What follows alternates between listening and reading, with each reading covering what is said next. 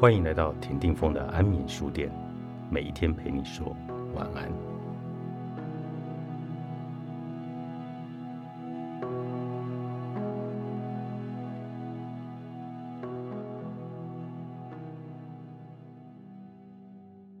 放不下是什么感觉？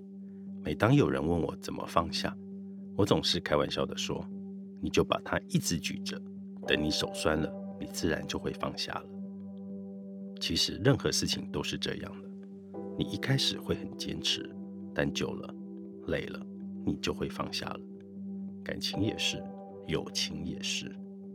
我知道，对于一个遇到感情问题的人来说，别人讲什么放下啦，下一个人啦，你值得更好的啦，对他们来说，就像你跟他们说，肚子饿就吃饭，渴了就喝水，没地方住就买房子这一类的废话一样。我相信他们比任何人都想放下，也相信他们想找回自己失去的笑容，但真的没有那么容易。总会不经意的去想到回忆，想着有一天他会出现。我自己也失恋过，说真的，我对自己失恋的过程已经没有什么印象，只知道每天睡不好，吃不太下，看到什么都想到他，每天不是浑浑噩噩，就是浑浑噩噩。我认为放下是一种说服自己的过程。很多人放不下，都是因为还保留着一丝希望。他们骗着自己，他会回来的。但自己其实比谁都清楚，他根本不可能回来了。不肯放手的原因，除了是对那段感情的眷恋，我猜更多是不甘心吧。没想过要怎样，只是不想就这样。那放不下怎么办？每个人都有不同的答案。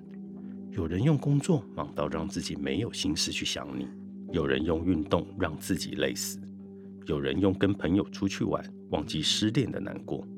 每种答案的绝对，就是当事人都知道这段感情已经到这里了。那你呢？每天没事，朋友找你出去，希望帮你分摊一点难过。你说今天没心情，抱歉。把自己关在家里，手贱划着聊天记录，周而复始，然后抱怨着自己放不下。提得起就要放得下，放不下就用摔的。你不对自己残忍，你要怎么放下？你一直骗自己，那请问你要怎么走出来？你想要开心，那你也得先打开心。别人给你关心，你却关了心，请他们回去，那你要怎么好？我知道失恋后的疗伤期真的很痛苦，但如果你不找回你曾经的笑容，是无法找到新生活的。放不下是什么感觉？我怕黑，但偏偏它是灯。那你有没有想过，拉开窗帘，你会看到阳光？我长成了你喜欢的样子。悠有著，金周刊出版。